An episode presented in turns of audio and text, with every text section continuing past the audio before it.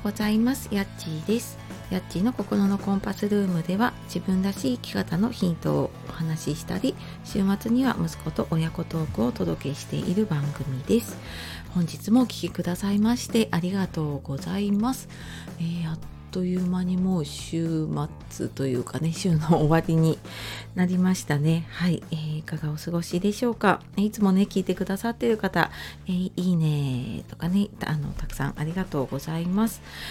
で今日はちょっと久しぶりに雑談をしようと思っています。なんかねあのイエティのマイクを買いましたって配信をまあ、結構前にしたんですけどそっからねマイクを前にしゃべるとどうも私プレゼンとかなんか講師をする時みたいに ちゃんと喋らなきゃみたいなのがすごいあって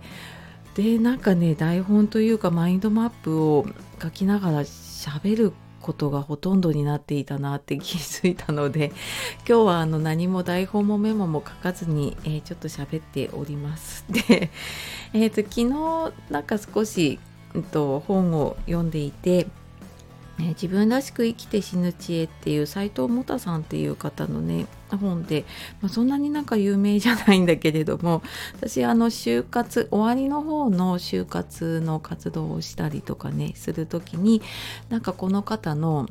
うん、生き方というかその人生の閉じ方というか なんかそういうのをね結構取り入れさせてもらったりしています。でこの本の中でうんなんか私これ読んだの最近なんか自分が疲れてんのかなって思う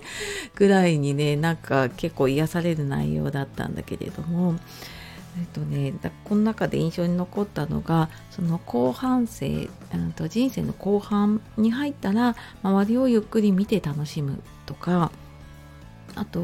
この表紙にもね書いてあるんですけど人生60点主義で、まあ、完璧主義をねペースダウンするとかあとねあのー、なんかやる時にね休み休みでいいやめてしまわないこととかんなんかちょっとこう楽に生きるヒントみたいなのがね すごい書かれています。なんかこうちょっと肩の力が抜けるっていうのかな。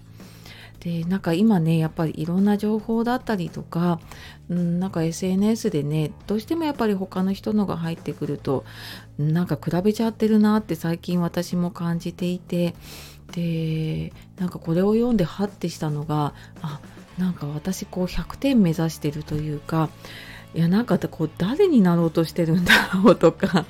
いやなんかどこを目指してんだ私みたいなのをねちょっと思ったのもあって読んだのかな。でこう人生60点主義って思えばまあ平均半分よりちょっと上ぐらいだからね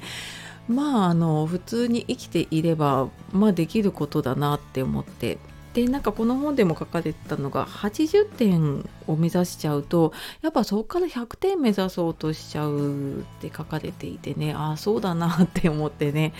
まあ多分もう100点目指したりとか120点目指したりとかねついついしちゃうんだけど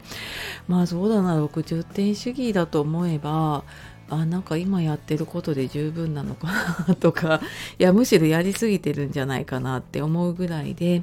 なんかその分の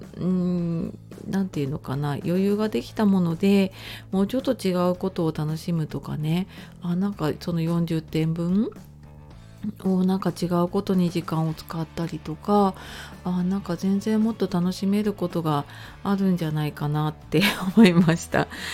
うんなんかすごい、まあ、この音声配信とかもそうだしね発信しようとか何か自分でやろうとかって思うといやなんか他のことに時間を使ってる場合じゃないというかねそんな風に思ってなんかコミットしなきゃって思っちゃってたんだけれども、うん、まあ確かにねなんか自分らしく、うん、最後まで生きていけたらいいなって私は思ってるんだけどやっぱりそうするにはねそのペース配分だったりとか、うん、楽しむ余裕っていうのをね大事だなって改めてはい思ったので今日はそんなちょっとゆるくはいあの本を読んでの自分らしくね生きて死ぬ知恵っていうことでまあ60点主義でもういいかなって思った話をちょっとゆるゆるとしてまいりました。はい。あの多分ねちょっとこういやなんかそれじゃダメだっていう方もいると思うので 何かあればコメントください。はい。というわけで今日も最後まで聞いてくださいましてありがとうございました。では素敵な一日をお過ごしください。えやっちがお届けしました。さようなら。またね